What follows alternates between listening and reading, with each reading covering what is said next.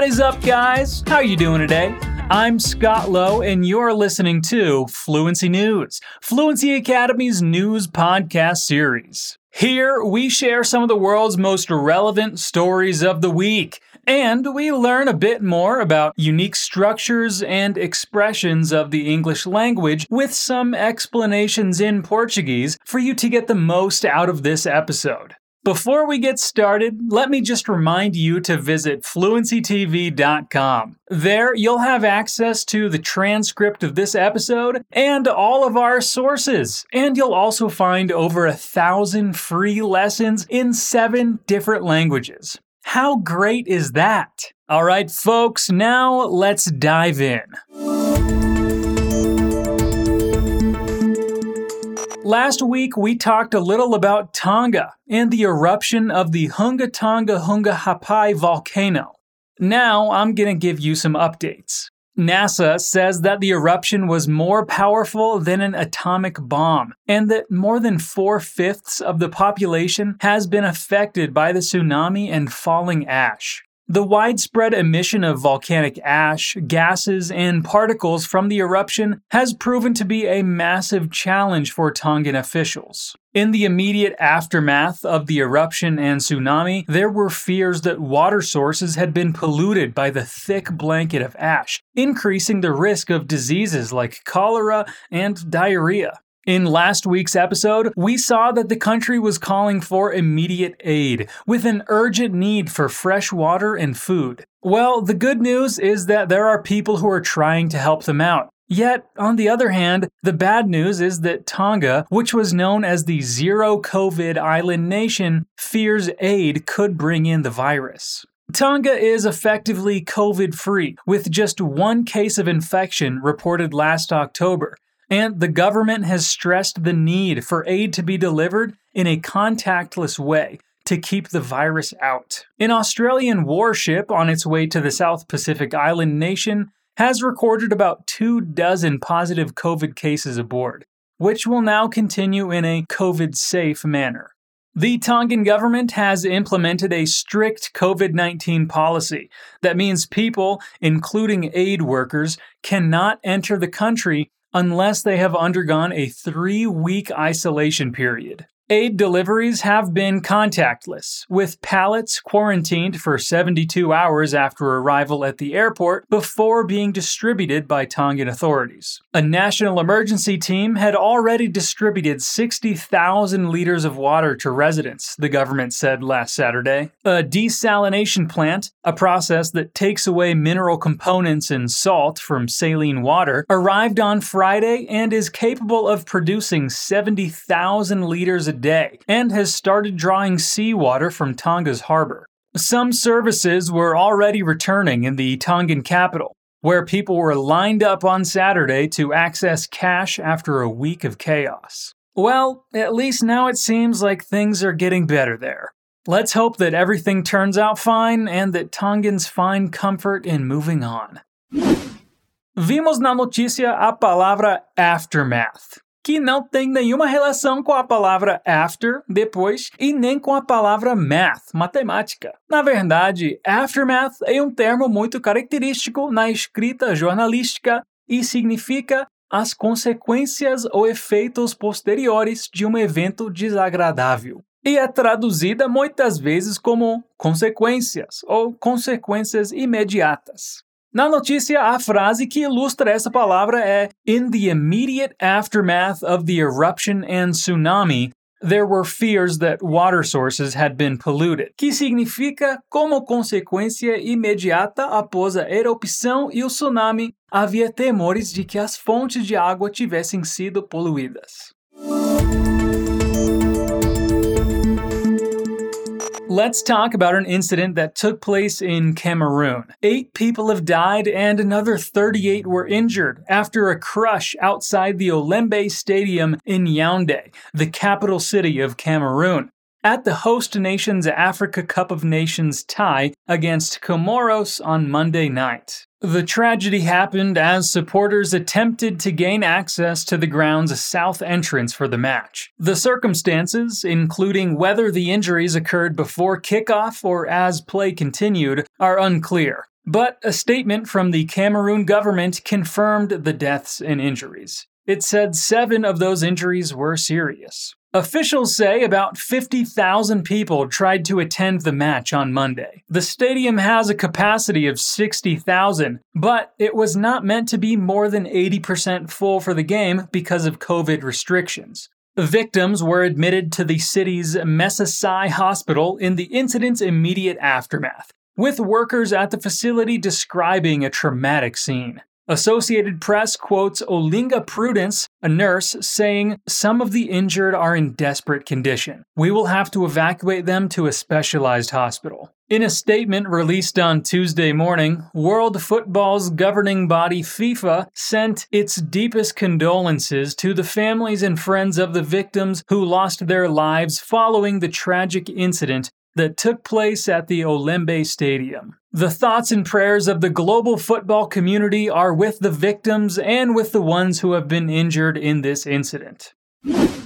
Kick off é um phrasal verb que significa começar, sendo um sinônimo para o verbo start e begin. Porém, na notícia vemos a palavra kickoff, escrita junta e com hífen, e foi usada como substantivo, significando o começo, o início. Então fiquem ligados. Kick off, escrito separado, significa começar. É um verbo. Kick off, escrito junto, significa começo, início, e é um substantivo.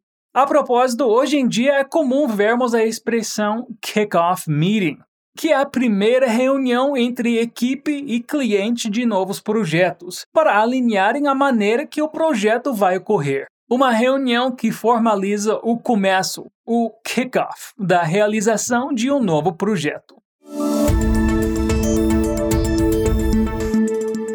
Let's talk now about a tremendous loss for Brazilian music history. Elza Soares, samba legend, dies at age 91. Elza Soares did not just embrace the revolutionary, liberating countercultural spirit in Brazil as the 20th century became the 21st, she was that spirit. Often called the queen of Brazilian samba, she released more than 30 albums in a career that spanned six decades. Soares also used her music to campaign against racism and other forms of discrimination. Her family said she died of natural causes and called her a musical icon who moved people with her voice. The beloved and eternal Elza has gone to rest, but she will remain in musical history and in our hearts and those of thousands of fans around the world, their statement said. As Elza Soares wanted, she sang until the end. An outspoken figure, she never forgot the racism she faced performing in bars and saloons during her early career, and has been celebrated for her work championing social and racial justice in Brazil. Racism still continues, but we are going to fight it and we will make progress. Racism is a sickness, she said in an interview last year to mark her 90th birthday. We're gonna miss you, Elsa. Na manchete da notícia, você notou algo de diferente em como eu pronunciei o artigo a em a tremendous loss? Bem, o artigo a significa um ou uma e é, na maioria das vezes, pronunciado com o som de a. Mas quando queremos enfatizar esse artigo, pronunciamos ele com som de a do mesmo jeito que pronunciamos no alfabeto: A, B, C, D. Imagina a cena.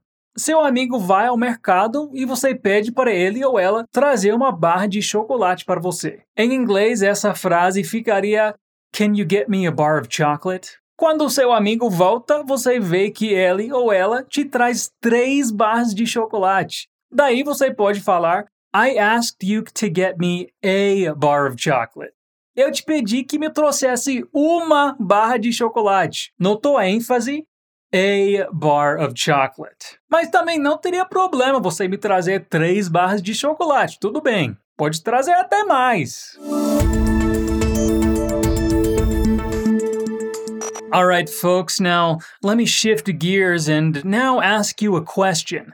Do you think extraterrestrial life exists? Well, we might soon find out the answer to this question. The world's largest and most powerful space telescope has reached its final destination, an observation post 1 million miles away from Earth. NASA's $10 billion James Webb Space Telescope launched on Christmas Day last year from French Guiana on a search to behold the dawn of the universe. Due to its huge size, Webb had to launch folded inside the Ariane 5, a European rocket. The telescope has been described as a time machine by scientists and will enable astronomers to peer back further in time than ever before, all the way back to when the first stars and galaxies were forming. 13.7 billion years ago. That's a mere 100 million years from the Big Bang, when the universe was created.